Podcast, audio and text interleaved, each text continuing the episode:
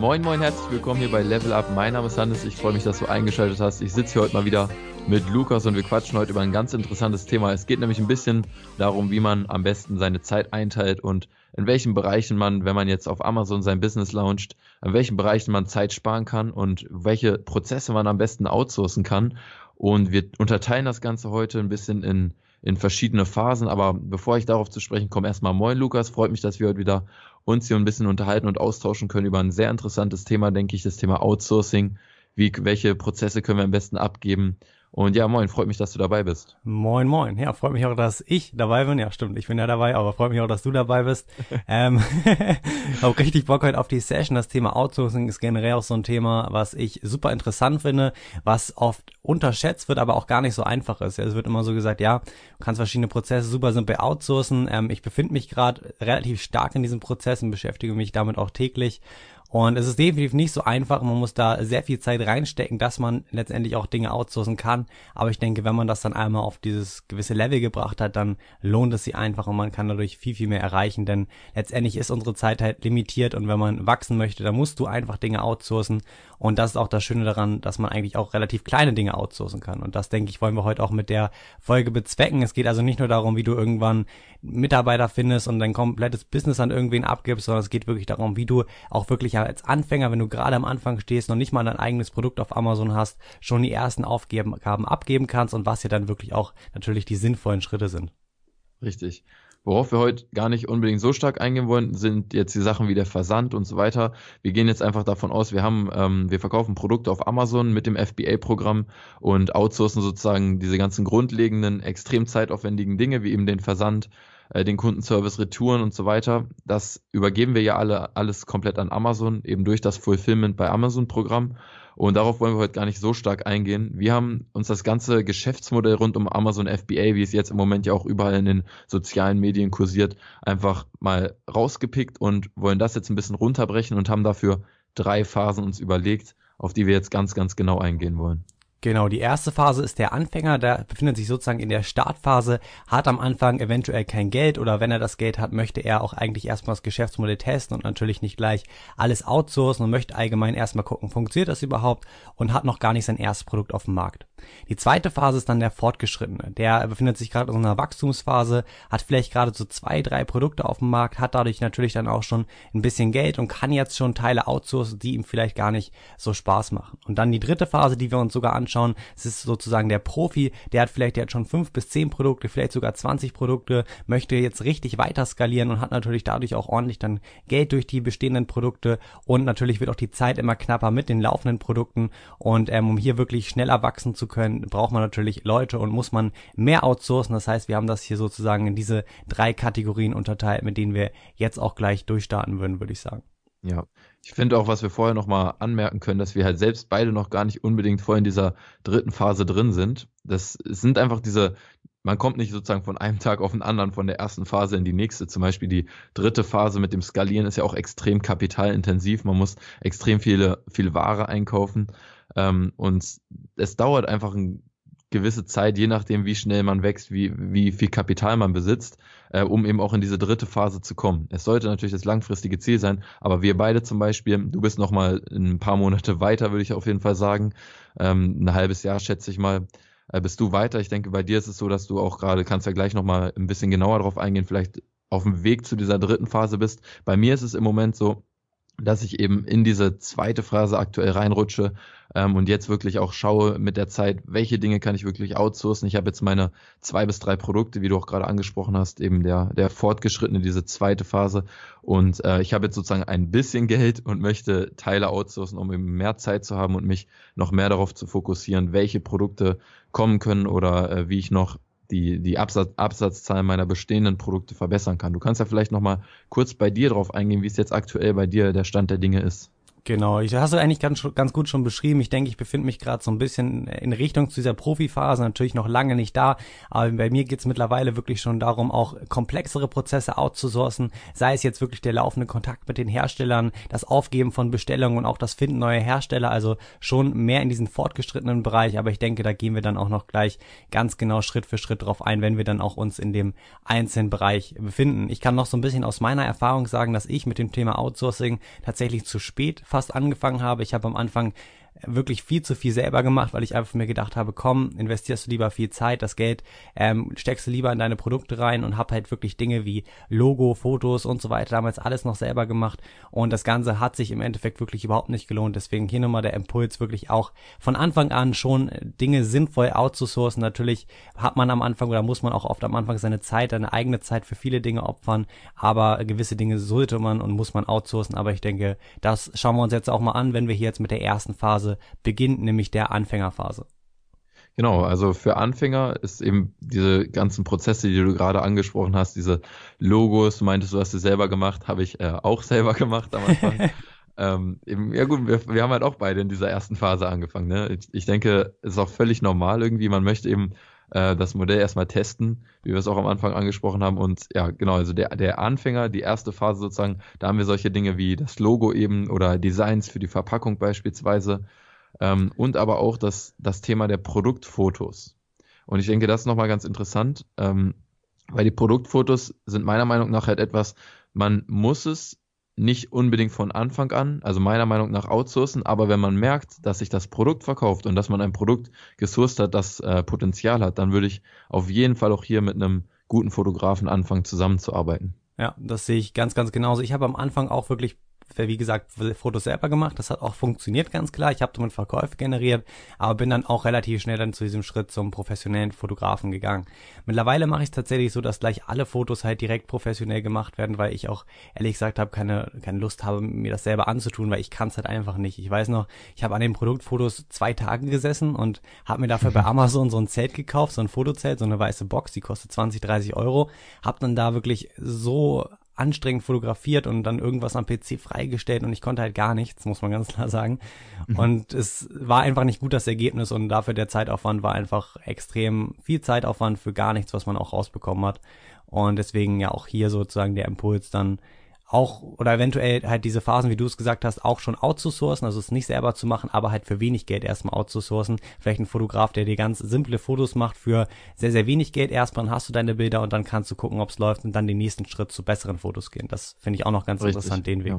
Noch dazu eine kurze Impression, also wenn ihr wirklich äh, am Überlegen seid, wie ihr am Anfang dieses Thema der Produktfotos angehen wollt, ähm, ich weiß, dass äh, vor kurzem auf officeflucht.de, also dem Blog von Bastian Barami, dazu genau ein Artikel veröffentlicht wurde. Da könnt ihr auf jeden Fall mal vorbeischauen. Ich denke, den können wir auch unten in die Shownotes mal verlinken. Gerne. Ähm, da findet man eigentlich auch immer sehr, sehr gute Artikel, auch teilweise zu Amazon noch ein paar gute Tipps. Also auf dem Blog könnt ihr echt mal vorbeischauen, kann ich nur empfehlen. Ähm, vielleicht können wir auch noch so ein paar andere ähm, Anlaufstellen für Produktfotos ja. oder auch Warte, Designs nennen. Hast du da welche? Wir, bevor wir damit starten, ähm, wollte ich noch mal was zu den Prozessen sagen. Ja, wir haben eben Logo, Design, Produktfotos genannt und ich denke, man kann es dabei auch ganz gut belassen, weil generell als Anfänger möchte man auch oder muss man natürlich selber den Prozess lernen. Das heißt, sowas wie Hersteller finden oder sonst irgendwelche Prozesse des Listings erstellen und so weiter würde ich überhaupt nicht outsourcen und sehe ich auch nicht als sinnvoll an, denn du musst es ja auch selber erstmal für dich selber verstehen, damit du das Prinzip kennst und dann auch später besser weißt, okay, was sind wirklich die Stellen, die mir nicht liegen, die ich als erstes outsourcen kann. Das heißt, ich würde es wirklich bei diesen drei Punkten belassen, ohne jetzt gleich oder auch wenn ich das Kapital hätte, direkt an weitere Dinge zu denken, weil ich möchte ja erstmal lernen und dann wirklich zu merken, okay, das kann ich gar nicht, hier brauche ich wen, ja. der mich unterstützt. Ähm, definitiv. Dass man halt so diesen Schritt geht, wirklich, ja. Ja, definitiv. Also ich würde auch jemandem sagen, der meinetwegen mit 500.000 Euro anfängt, aber wirklich noch überhaupt gar keine Ahnung vom Verkauf mit physischen Produkten hat, auch so jemandem würde ich empfehlen, mit einer kleinen Bestellmenge anzufangen und eben vielleicht diese 2000 Dollar zu investieren, aber halt auch nicht mehr, weil man wird definitiv Fehler machen und man wird Fehler machen, die auch Geld kosten und es ist immer besser dann, sage ich mal, Fehler zu machen, die nicht so teuer sind, als direkt 50.000 Euro zu investieren, ohne dass man Erfahrung hat. Ja, das muss man also, auf jeden Fall verstehen. Genau, also Logo, Design, Produktfotos. Äh, dabei können wir es eigentlich so für die erste Phase belassen und ein paar Anlaufstellen, die wir uns noch überlegt haben, wären äh, beispielsweise 99 Designs, ist eine Seite, wo ihr ähm, ein Logo oder auch Design in Auftrag geben könnt und dann gebt ihr sozusagen ein Preisgeld aus und darauf bewerben sich verschiedene Designer und posten ihre Designs und sozusagen nur das Allerbeste, äh, das ausgewählt wird, das bekommt dann sozusagen diesen Preis, den ihr erstmal festgelegt habt. Und je mehr Geld ihr natürlich als Preis ansetzt, desto mehr Bewerber bekommt ihr auch und desto mehr Designs bekommt ihr auch. Und da sind teilweise echt sehr gute Designer zu finden und man hat auch so eine Art Garantie, wenn ich das richtig sehe. Ich habe selber noch kein Design so, dort in Auftrag gegeben, aber man hat auch eine Garantie, wenn einem kein Logo gefällt, dann zahlt man, glaube ich, auch nichts. Vielleicht weißt du da noch Näheres. Genau, absolut. Ich finde 99 Designs, 99 Designs, genau so heißt es, äh, auch mega genial. Man kann da nicht nur sein Design oder Logo outsourcen, du kannst wirklich alles, was irgendwie mit Design zu tun hat, outsourcen. Du kannst äh, Webseiten outsourcen, du kannst Flyer outsourcen, du kannst aber auch, ähm, was war das noch, Banner für Facebook-Ads und Banner, alles kannst du da outsourcen. Das ist wirklich wahnsinnig. Also alles, was irgendwie mit Design zu tun hat, ähm, dafür ist das die perfekte Anlaufstelle. Und ich weiß auch, dass Tim Ferriss, den kennt, denke ich, ja auch jeder, dort auch alles für seine Unternehmen und Business outsourced über die Plattform. Ich finde auch das Prinzip dahinter genial, weil du halt wirklich diese Competition hast und dafür ein Preisgeld ausschreibst und die Competition spornt natürlich die Leute an, auch gute Arbeit zu leisten und dann natürlich auch ähm, das Beste für dich hervorzubringen. Denn das Coole ist, es geht in verschiedenen Phasen und du kriegst erstmal natürlich auf, du machst ein Briefing, schreibst da rein, was du möchtest, bekommst dann dafür schon mal Vorschläge, verschiedene Logos und wenn du zum Beispiel dann sagst, okay, die zwei gefallen mir bis jetzt am besten, dann ziehen eigentlich auch immer alle anderen Designer nach und machen auch was, was mehr in die Richtung geht. Und dann hast du wirklich extrem hochwertige Logos, die alle wirklich gut sind und hast eine wahnsinnig große Auswahl. Und was das Coolste daran ist, ja, man muss dazu sagen, dass es nicht, das ist nicht günstig. Es kostet, ich glaube, das kleinste Paket liegt bei 250 oder 299 Euro so in dem Dreh. Ähm, das ist natürlich nicht günstig für so ein Logo, aber ja, man kann sich natürlich dann den Designer oder zwei Designer rauspicken, die einem besonders gut gefallen haben und mit dem dauerhaft abhängig oder unabhängig, meine ich natürlich, von 99 Design zusammenarbeiten. Und hier sind die Preise dann oft schon deutlich, deutlich günstiger und wir kriegen dort wirklich dann für unser Geld, also für viel, viel weniger Geld die gleiche Arbeit und können uns wirklich eine langfristige Beziehung aufbauen, was ich dir oder was ich auch generell im Designbereich immer empfehle, denn immer wieder irgendwas Neues oder aufs neue outzusourcen ist mega aufwendig und du musst halt jedem immer wieder genau erklären, was dein, deine Company-Vorstellungen sind, wie das Ganze aufgebaut werden soll und so weiter. Wenn du einen hast, der weiß genau, so soll das bei dir aussehen, das ist dein Stil, der dir gefällt und dann ist es viel, viel simpler und du musst viel, viel weniger Zeit reinstecken. Das heißt, generell bin ich ein Fan von einer sehr langfristigen Beziehung und das funktioniert halt auch super über 90 Design Designs zum sehr, sehr günstigen und guten Preis. Ja, echt ein richtig, richtig guter Hack auch, weil diese Designer auf 99 Designs auch häufig zum Beispiel in Osteuropa leben und auch dadurch gar nicht so viel Geld nehmen, weil sie einfach nicht so viel zum Leben benötigen, wie wir es jetzt in Deutschland gewohnt sind. Und ich habe neu, beispielsweise neulich mein, ähm, also mein, mein, mein Verpackungsdesigner er befindet sich in Serbien und er hat neulich für, für das Verpackungsdesign, das er mir gemacht hat, ich glaube 70 Dollar genommen und das ist für die Arbeit, die er geleistet hat, halt wirklich ein Schnäppchen. Ja. Und man ist eigentlich ganz andere Preise so gewohnt, wenn man äh, deutsche Designer nimmt. Also da nochmal dieser kleine Tipp, man hat natürlich auch seine Vorteile, wenn man mit Deutschen zusammenarbeitet.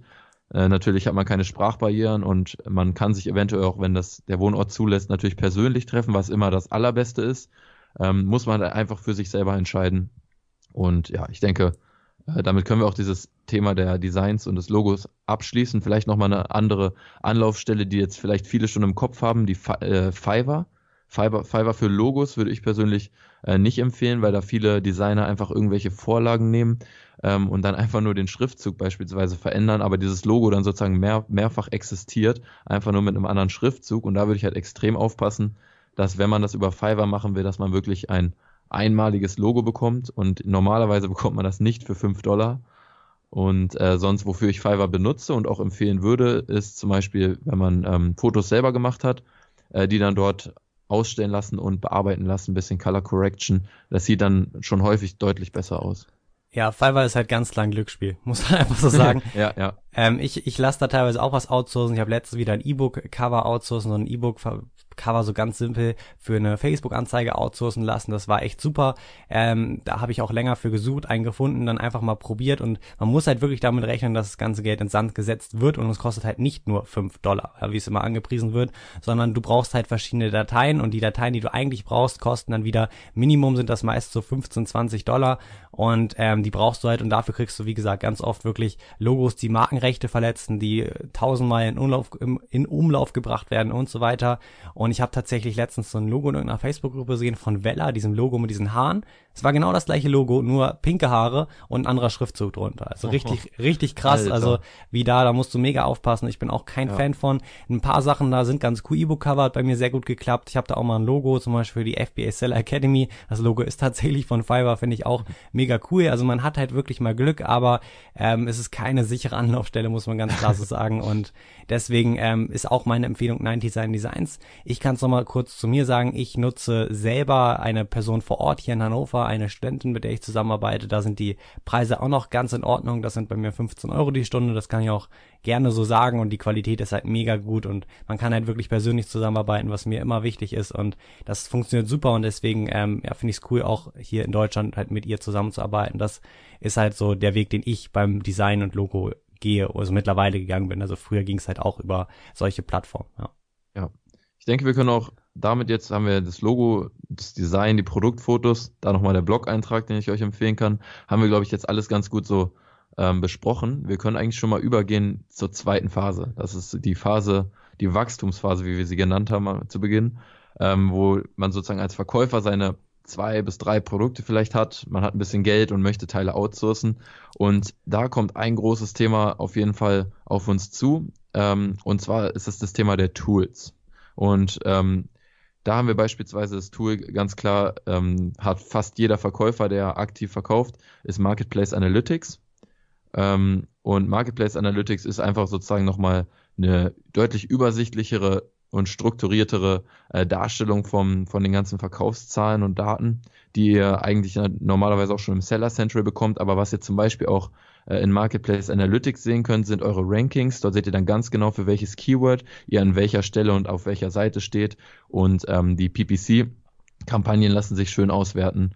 Und ja, sonst gibt es auch noch viele weitere Tools. Vielleicht kannst du ja nochmal auf eins eingehen, das du auch ganz gerne nutzt. Ja, bevor wir auf die Tools eingehen, wollte ich nochmal ganz kurz was zur Phase und dann nochmal allgemein zum Thema Tools sagen.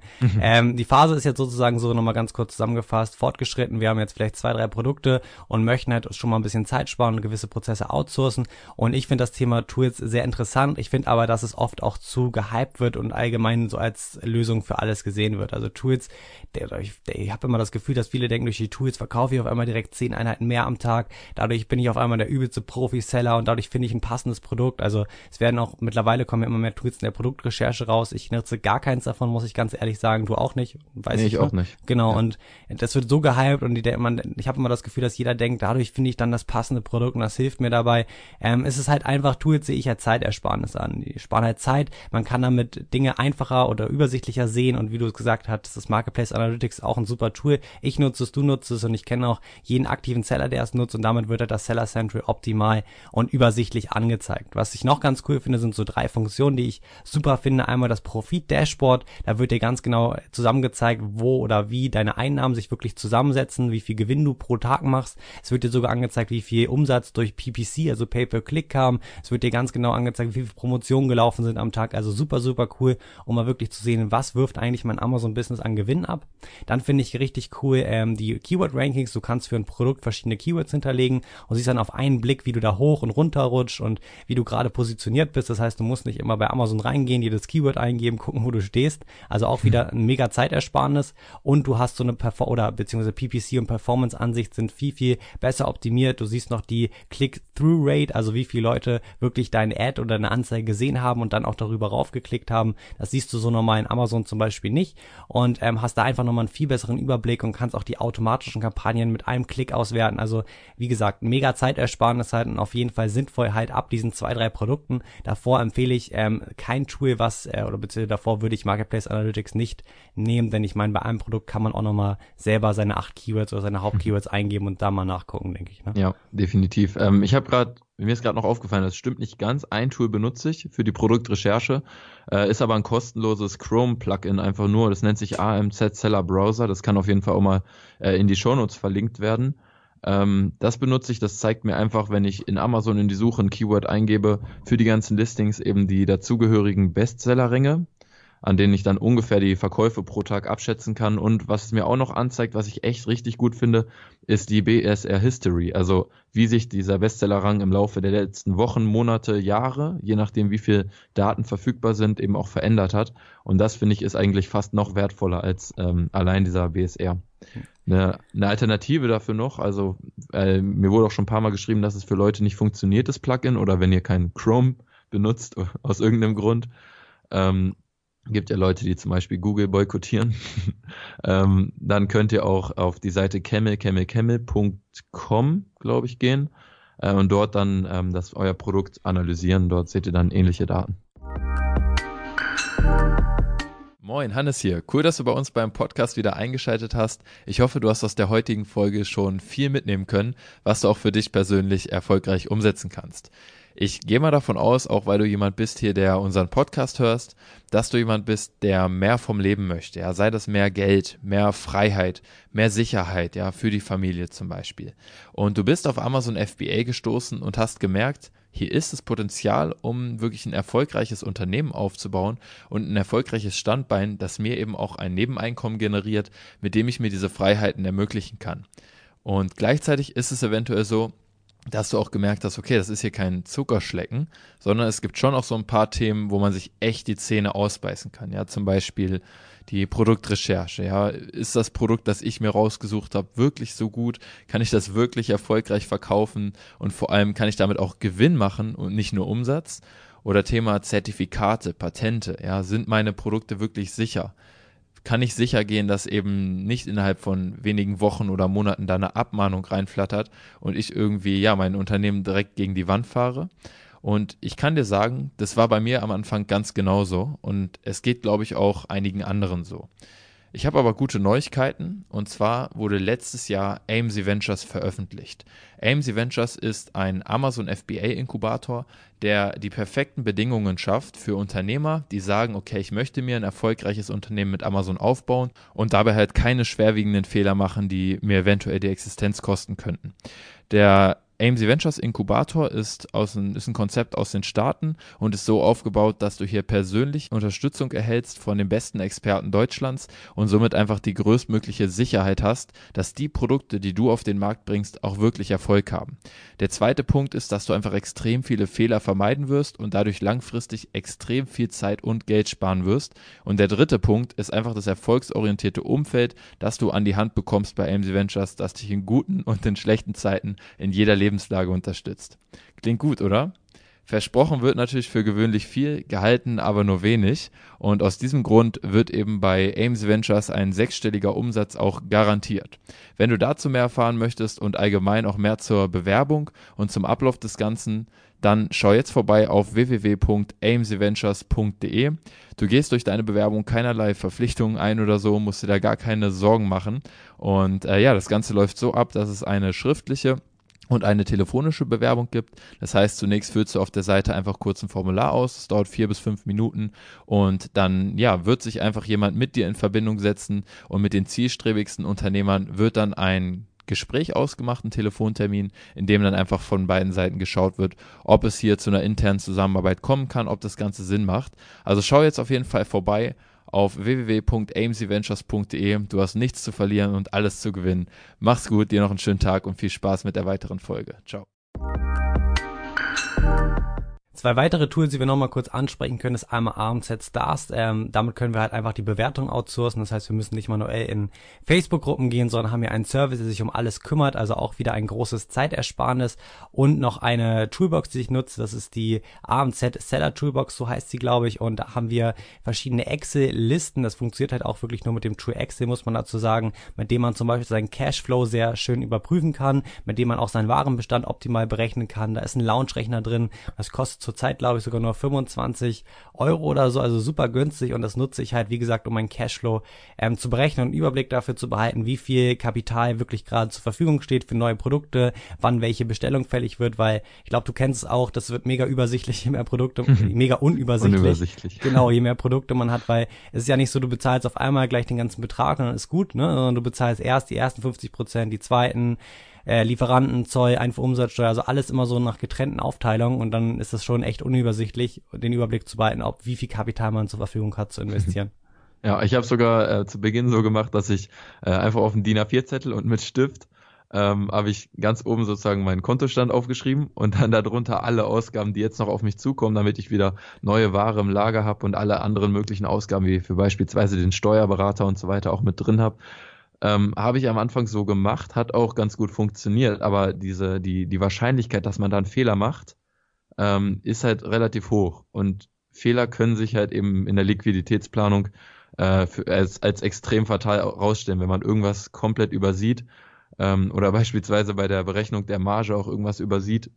Auch da gibt es ein ganz cooles Tool auch von, von Daniel von, vom selben Blog. Der ist, glaube ich, so unser Experte für die Excel-Tools. Also auf jeden Fall diese Tools helfen einem eben auch dabei, weniger Fehler zu machen. Ähm, ich meine, bei mir war es jetzt nie ein Problem, das am Anfang so zu machen, aber es ist halt schon äh, eine gewisse Gefahr da, wenn man einfach irgendwas vergessen kann und dann wird es halt kritisch, wenn man wirklich eine große Ausgabe übersehen hat und plötzlich fehlt das Geld. Ja, auf jeden Fall sehe ich ganz genauso.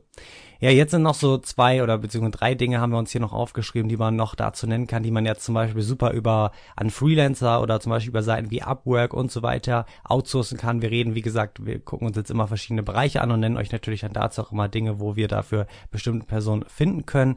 Ähm, eine Seite ist Upwork, das Ganze ist meistens oder ist halt eine englische Seite, wo man super Freelancer finden kann, also Leute, die für einen, sag ich mal, einen Job erledigen, der jetzt nicht dauerhaft oder langfristige Beziehung ist. Natürlich kann man sowas dort auch finden finden, aber meistens ist es wirklich für so ein paar kurze Jobs oder für verschiedene Bereiche, also nicht jemand, der dauerhaft als Assistent für einen arbeitet. Es gibt auch, auch Leute aus Deutschland, die man finden kann. Preislich liegt dort so ein Stundensatz meist zwischen 15 und 20 Euro, also schon relativ teuer, muss man sagen, aber wie gesagt, man muss natürlich auch gucken, was man für sein Geld bekommt. Und ja, die nächsten Dinge, die man, denke ich, noch ganz gut outsourcen kann in diesem Bereich, ist einmal natürlich die, sage ich mal, die Website-Erstellung und eine Facebook-Page zu erstellen. Das heißt, ich möchte mir jetzt eine eigene kleine Website mit meinen Produkten drauf erstellen, einen kleinen Blog und einfach nur das kurz anlegen lassen. Da findet man super einfach jemanden, der einen damit WordPress was erstellt. Ich möchte vielleicht eine Facebook-Seite haben, wo jetzt mein Logo drauf ist, ein Banner und vielleicht drei, vier Posts, damit das schon mal ein bisschen professioneller aussieht. Also solche kleinen Dinge kann man hier super drüber outsourcen. Und ähm, was ich noch oder wovon ich ich noch ein großer Fan bin, ist die Qualitätskontrolle in China, sage ich mal. Das haben wir hier auch noch mit aufgelistet.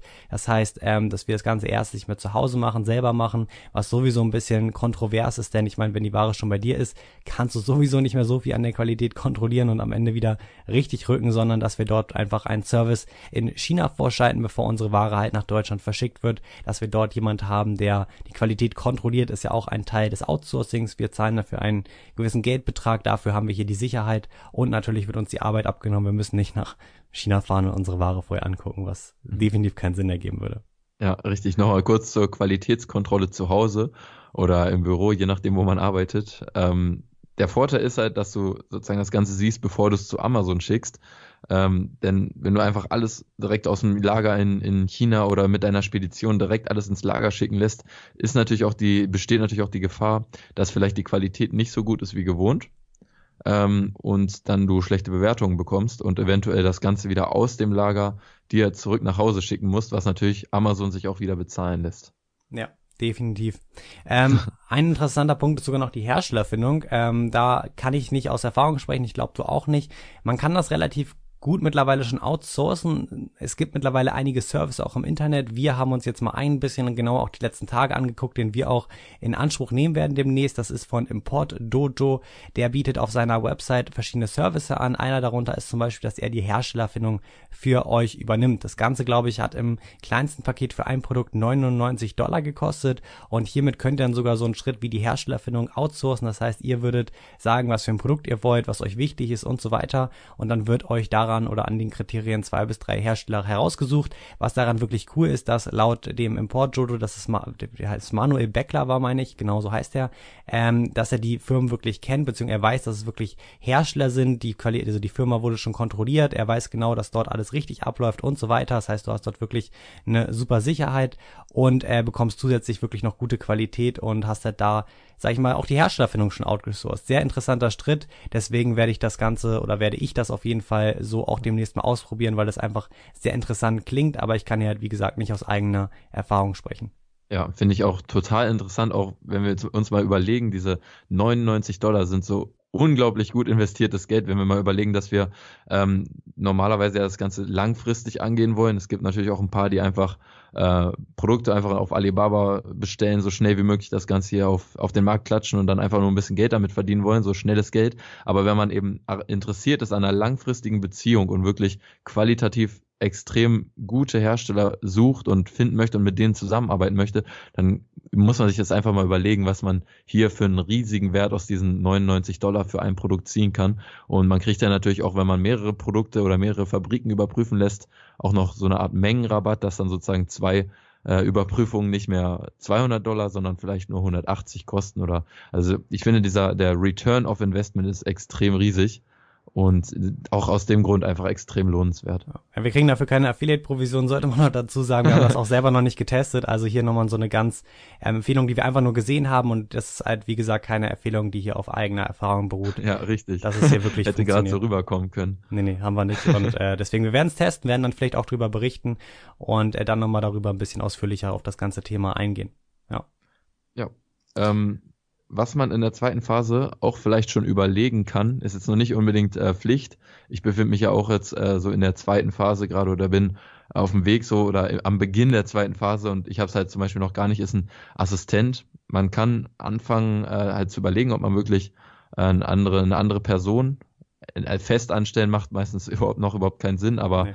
halt vielleicht als ähm, ja, äh, Freelancer zum Beispiel oder einfach jemanden, der sich am besten auch in dem Bereich mit Amazon FBA auskennt. Und da kann man halt dann Dinge outsourcen. Vielleicht macht man das dann einfach auf, auf Stundenbasis sozusagen. Äh, kann man Dinge outsourcen, wie beispielsweise den, den Lounge, dass dann die Person äh, Produkttester arrangiert oder ähm, sich um den Kundenservice, die die Rechn das Versenden der Rechnung, falls ein Kunde irgendwie mit dem, mit dem automatischen E-Mail-Versand der Rechnung nicht zurechtkommt und dann nochmal manuell eine zugeschickt haben möchte, ähm, hat man auch ab und zu. Also ich bekomme jetzt auch, obwohl alle meine Kunden automatisch ihre Rechnung zugeschickt bekommen, bekomme ich immer noch ein paar Mal pro Woche so eine Rechnungsanforderung von irgendeinem Kunden. Ist halt immer ein bisschen nervig, sich dann da extra noch einzuloggen und das wieder hochzuladen und abzuschicken. All sowas kann man eben ähm, dann auch einen Assistenten über, äh, übernehmen lassen. Da muss man halt wirklich darauf achten, dass der sich auch mit den Prozessen auskennt. Aber du kannst ja sogar schon ein bisschen aus Erfahrung sprechen. Genau, den Teil habe ich schon komplett outgesourced. Wir haben hier oder generell sind es wirklich die simplen Aufgaben. Es geht ja, wie gesagt, jetzt nicht darum, dass jemand für euch ein Produkt finden soll oder sich irgendwie um PPC-Strategien oder Listing erstellen kümmert. Dafür musst du wirklich jemanden anlernen. Das kommt aber dann gleich in der dritten Phase. Hier geht's wirklich, wie du gerade gesagt hast, den Launch in den Testergruppen, was, ähm, also den Facebook-Testergruppen, was oft einfach viel zeitaufwendig ist. Der Kundenservice, was auch echt gering ist, aber trotzdem immer wieder ein bisschen nervig ist. Oder halt auch einfach Keywords zu finden und ein bisschen so auf Rechercheaufgaben zu gehen. Zum Beispiel, dass man eventuell Kooperations, Insta also Kooperationspartner für Instagram-Seiten findet und so weiter. Also wirklich so einfache Rechercheaufgaben kann man in diesem Bereich auch schon super outsourcen auf Stundenbasis. So mache ich das jedenfalls. Ich habe hier jetzt einen Assistenten, mit dem ich äh, hier sehr eng zusammenarbeite. Der Bereich hier ist schon outgesourced. Ist auch relativ simpel. Da musst du jemanden nicht groß für anlernen. Das ist kurz ein paar Steps aufgeschrieben, dann läuft das schon. Ähm, und hier kannst du dir das auf jeden Fall in der Phase schon überlegen, ob du mit solchen einfachen Aufgaben einfach mal anfängst und das Ganze damit testest. Das finde ich auch immer wichtig, dass man halt einfach klein startet, besonders mit dem Prozess outsourcen, denn wie gesagt, wir haben eben schon mal oder am Anfang angesprochen, es ist nicht so einfach, es ist wirklich verdammt schwer, muss man nochmal dazu sagen, denn es ist erstens ein extrem komisches Gefühl, wirklich solche Prozesse aus der Hand zu geben, selbst solche kleinen schon, weil es einfach sowas ist, beim Kundenservice sag ich mal, ja, da denkt man immer, ich gehe ja viel besser mit den Kunden um, sage ich mal, ich kenne die besser, irgendwie, ich bin freundlicher und so weiter. Ist man aber meistens gar nicht. Man muss einfach nur so ein bisschen die Züge loslassen und dann ist es komplett genauso. Also man muss da wirklich so diesen Schritt wagen und einfach sagen, okay, komm, ich gebe jetzt diese Schritte erstmal ab und es fühlt sich verdammt gut an, kann ich sagen, dass man da selbst diese kleinen Schritte, die es bei mir jetzt schon sind, ähm, nicht mehr selber macht und das ist einfach wahnsinnig irgendwie wie entspannt, also wirklich, man kann sagen, entspannt das ganze Gefühl in dieser Hinsicht dann ist. Mhm. Äh, wir haben auch sogar ein paar ältere Zuhörer, weiß ich. Ähm, und vielleicht haben wir auch schon ein paar äh, Väter oder Mütter unter unseren Zuhörern. Und ich denke, man kann das ein bisschen vergleichen mit dem eigenen Kind, so wenn man es loslassen muss, wenn es aus der Schule kommt oder so und anfängt zu studieren beispielsweise. Ähm, dass es sozusagen unser Baby Amazon FBA ist und deswegen ist auch dieser, dieser Part sozusagen schwierig des Loslassens und einfach, auch wenn es nur diese kleinen Sachen sind, die abzugeben. Ähm, aber wie du gerade gesagt hast, man fühlt sich gut, wenn man es dann gemacht hat. Und ich denke, es ist einfach vergleichbar mit so ja, einem Sohn oder einer Tochter, die man auch irgendwie dann loslässt, die dann ihr, ihr eigenes Leben sozusagen anfängt. Ja, definitiv. Also es ist, es ist wirklich komisch, das Gefühl, aber ja. ähm, man muss es halt einfach tun und besonders wenn man dann jetzt wie in der dritten Phase, auf die wir auch jetzt eingehen, denke ich, ähm, wirklich größere Prozesse outsourcen lassen möchte, dann sollte man auf jeden Fall erstmal diese kleinen Prozesse outsourcen lassen, ja. denn sonst hat man davor richtig Angst. Das kann ich dir auf jeden Fall ja. sagen.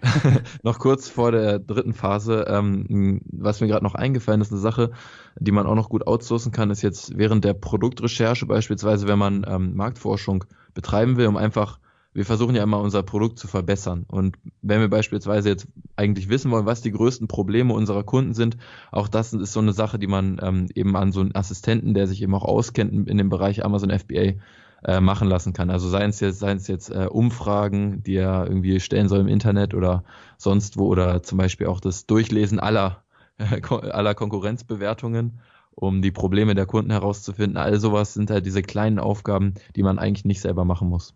Genau, sehe ich ganz genauso. Und ähm, wir können vielleicht nochmal kurz sagen, wo findet man vielleicht jetzt so einen Assistenten oder jemanden, der hier einem so ein bisschen schon mal unterstützt, ein paar Ausgaben oder Aufgaben, so Recherchesachen, wie du sie auch eben nochmal angesprochen hast, outsourced. Da würde ich einfach sagen, wir haben eben schon mal ein paar Seiten genannt. Das eine war Upwork und so weiter. Und wir packen einfach mal ein paar Links zu diesen ganzen Freelancer-Seiten, wo wir selber auch schon gesucht haben, in die Beschreibung. Und da könnt ihr euch einfach mal ein bisschen rumklicken, ein bisschen suchen. Wovon ich ein großer Fan bin, ist im eigenen Netzwerk zu suchen, muss man auch ganz klar sagen. Also da habe ich auch die ganz klar besten, besten Erfahrungen gemacht, sei es jetzt in deinem Freundeskreis, sei es im Verwandtenkreis oder auch einfach nur unter deinen Freunden, die wieder andere Leute kennen, die zum Beispiel gerade jemanden suchen oder einen Job suchen. Ist wirklich wahnsinnig, wie einfach man hier wirklich an Leute kommt, die irgendwie dann schon so ein bisschen Bezug zu dir haben, zu jemandem schon Vertrauen hat, denn ist natürlich auch etwas komisch, zu einer komplett fremden Person das Ganze oder das Ganze so aufzubauen, anstatt zu einer, die so ein bisschen aus dem Bekanntenkreis oder über einen Kontakt kommt. Also das ist noch so ein kleiner Tipp, ähm, den Weg über Kontakte zu gehen und nicht gleich über die Freelancer-Seiten. Ich würde dir einfach mal in deinem Netzwerk ein bisschen rumhorchen, sobald eigentlich die oder deine Verwandten so ein bisschen wissen, okay, du suchst hier jemanden für die und die Bereiche, dann findest du, da spricht sich das auch relativ schnell rum und schon hast du da wirklich Leute an der Seite, denen du auch automatisch gleich schon viel besser vertraust und auch die Zusammenarbeit oft besser klappt. Ja, ich denke, damit können wir auch die zweite Phase jetzt so abschließen. Und wir gehen ein bisschen in die dritte Phase über. Die Phase, die sozusagen für uns alle das Ziel sein sollte.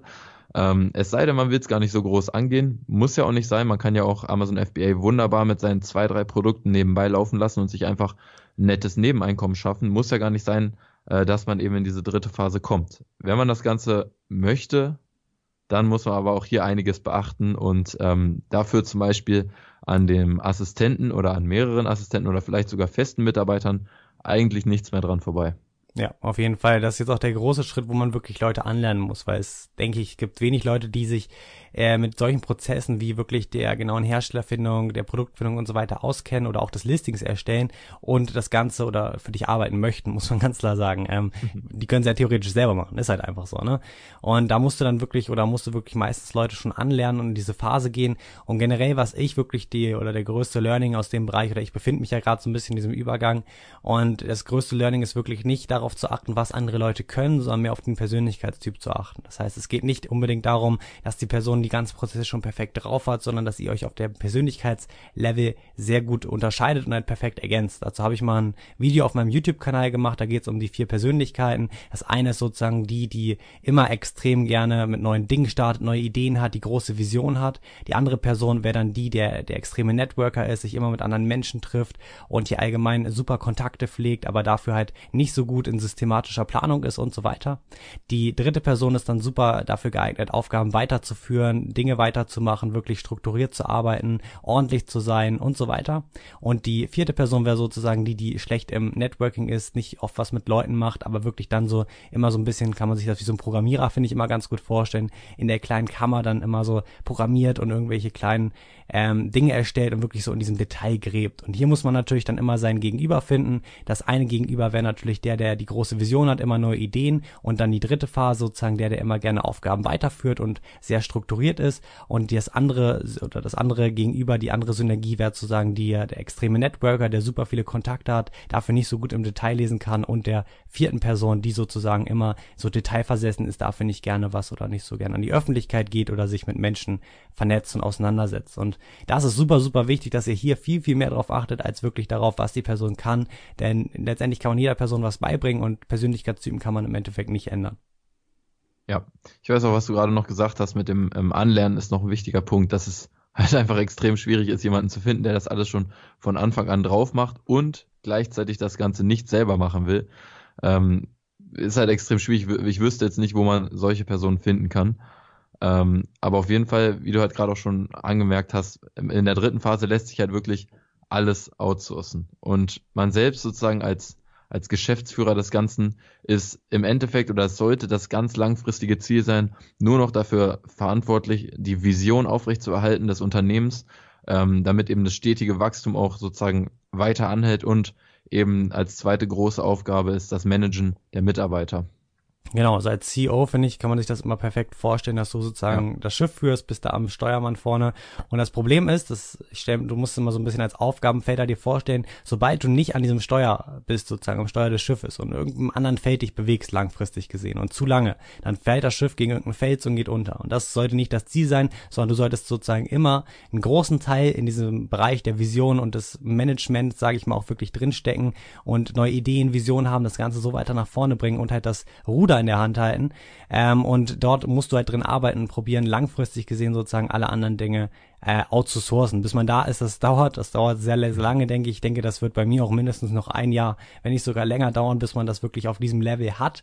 Ähm, wie gesagt, man muss dafür wirklich sehr viel Zeit auch investieren. Man bekommt natürlich auch ordentlich was wieder und das Ganze lohnt sich. Und ich denke, man muss es nochmal so ein bisschen in ein paar Schritte unterteilen, bevor man einfach sagt, oder beziehungsweise wenn man sich jetzt fragt, wie fange ich überhaupt an, alles outzusourcen. Ja, wir waren jetzt in der zweiten Phase, dieser Übergang ist jetzt schon ein bisschen schwieriger. Wir haben da jetzt vielleicht schon einen Assistenten genommen, das wäre sozusagen der erste Schritt für diese einfachen Aufgaben. Und mit diesem Assistenten, wenn das alles super klappt, das sollte jedenfalls super klappen, bevor man auf größere Dinge übergeht, ähm, kann man sich dann an die größeren Dinge machen. Und hier geht's dann natürlich auch erstmal wahrscheinlich auf Stundenbasis, das heißt, man bezahlt denjenigen pro Stunde, die er sozusagen was erfolgreich geschaffen hat oder erledigt hat. Und dann würde das vielleicht in die Teilzeitanstellung gehen. Und wenn dann die Aufgaben immer, immer mehr werden, würde das sozusagen in eine Festanstellung, also wirklich ein fester Mitarbeiter, der täglich seine acht, zehn und so weiter, also seine wirklich feste Stundenzahl abarbeitet. Generell. Genau, und der sich dann auch ähm, im besten Fall, sorry, dass ich dich unterbreche, im besten Fall auch sich nicht mehr nur um diese kleinen Sachen kümmert, sondern dann eben auch wirklich beispielsweise, wie du vorhin gesagt hast, der laufende Kontakt mit den Herstellern, dass er auch da angelernt wird und auch wirklich da versteht, worauf es ankommt. Ja, auf jeden Fall. Das ist ja ein ganz interessantes Thema. Ich kann da vielleicht auch mal so ein bisschen darüber berichten, wie ich das jetzt so angehe oder das sozusagen angehen möchte, auch gerade. Wie gesagt, die Kleinaufgaben wie den Launch den Testergruppen, Kundenservice, Keywords finden, das Ganze ist schon outgesourced und jetzt geht's halt gerade wirklich auch an diese Bereiche ähm, Hersteller finden, Produktfindung, ähm, Herstellerrecherche und so weiter. Also wirklich Aufgaben, die deutlich komplexer sind.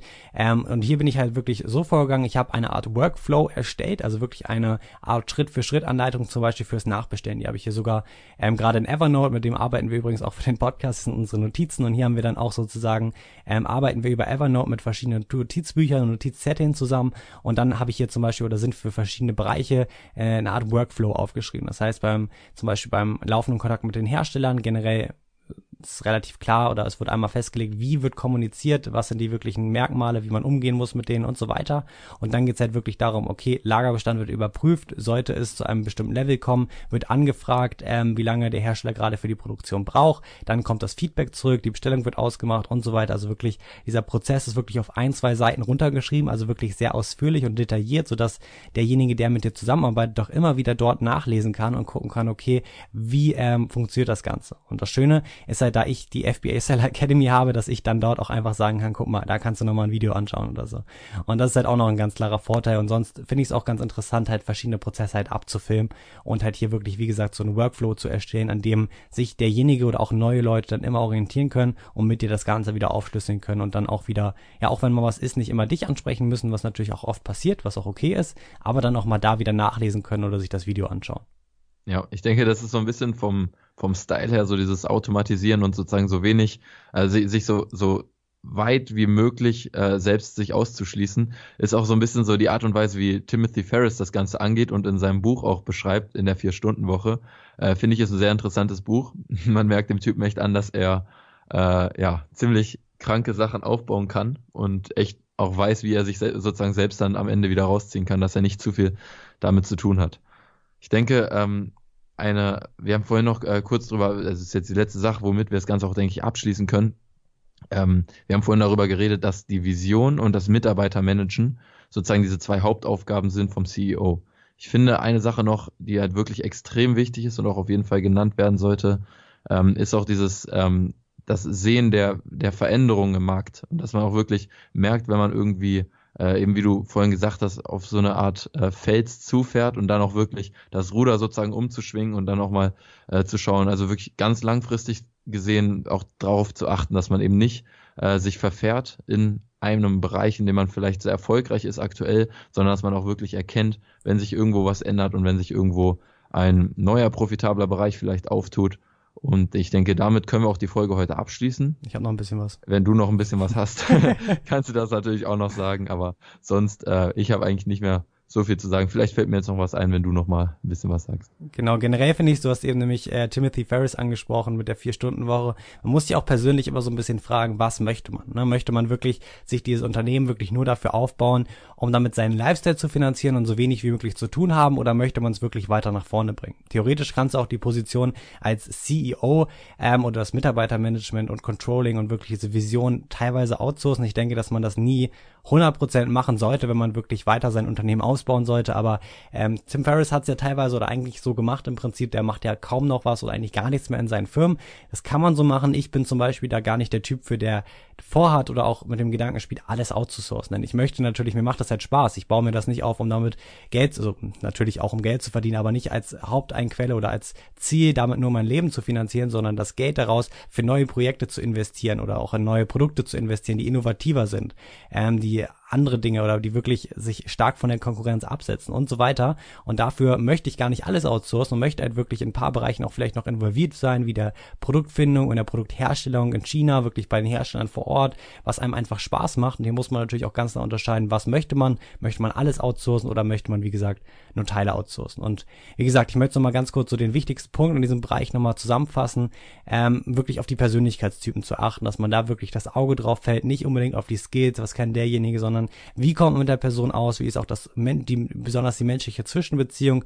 Und besonders was sind seine Stärken und deine Stärken? Und dass ihr euch hier perfekt auf dieser Ebene ergänzt. Ich kann nochmal, also ich zum Beispiel bin jemand, der sehr gerne neue Ideen hat und halt wirklich viel ausprobiert, ähm, mal neue Dinge anfängt und halt schlecht da drin ist, wirklich Dinge zu Ende zu bringen. Ich bringe sie zwar zu Ende mittlerweile, aber das ist halt nicht so das, wo ich mich in meinem Sweet Spot, sage ich mal, befinde. Und hier wäre sozusagen die perfekte Ergänzung für mich jemand, der sich halt so wirklich um die laufenden Aufgaben weiter kümmert und halt wirklich diese ähm, einzelnen Schritte weiterhin abarbeite, so dass ich mich auf neue Produkte, Ideen, Projekte stürzen kann und dann hier immer neue Dinge anfange und die dann im Laufe der Zeit immer so in die Richtung weiter abgebe. Und jeder ist hier halt ganz klar anders. Es gibt kein besser und es gibt kein schlechter. Man muss halt immer nur die richtige Ergänzung finden, mit der man halt zusammenarbeitet. Und ein Team ist super, super wichtig, um wirklich langfristig ähm, weiter nach vorne zu kommen. Ich denke, das merkt man auch bei uns beiden oder ich merke es jedenfalls bei uns, dass wir uns auch super ergänzen und dadurch halt auch weiter nach vorne kommen. Ähm, und ich denke, das ist ein Schritt, den man gehen sollte und auch ja das Ganze jetzt immer die Folge hier gut abschließt. Echt ein saugeiler Abschluss und ich denke auch damit können wir es heute hier komplett abschließen und ich freue mich, dass ihr heute wieder dabei wart. Ähm, wir würden uns riesig darüber freuen, wenn ihr uns im Gegenzug eine Bewertung bei iTunes geben könntet. Das hilft uns immer enorm weiter, auch damit wir ein paar mehr Leute erreichen können und wirklich ähm, vielleicht auch noch mehr, noch mehr hier in unseren Podcast einfach investieren können. Je mehr Leute den Podcast natürlich hören, desto mehr unserer Zeit fließt natürlich auch rein. Und sonst, ja, wir alle Links, die wir angesprochen haben, werdet ihr wie immer in den Show Notes finden. Und ja, folgt uns in unserer Community, dort könnt ihr einfach beitre beitreten. Also was heißt folgt uns, tretet unserer Community bei, da gibt's auch immer einen guten Austausch hauptsächlich zum Thema Amazon FBA. Also wenn ihr da aktiv seid und noch nicht in der Community seid, solltet ihr das auf jeden Fall nachholen. Und sonst wünsche ich euch noch einen schönen Tag und macht's gut. Ciao.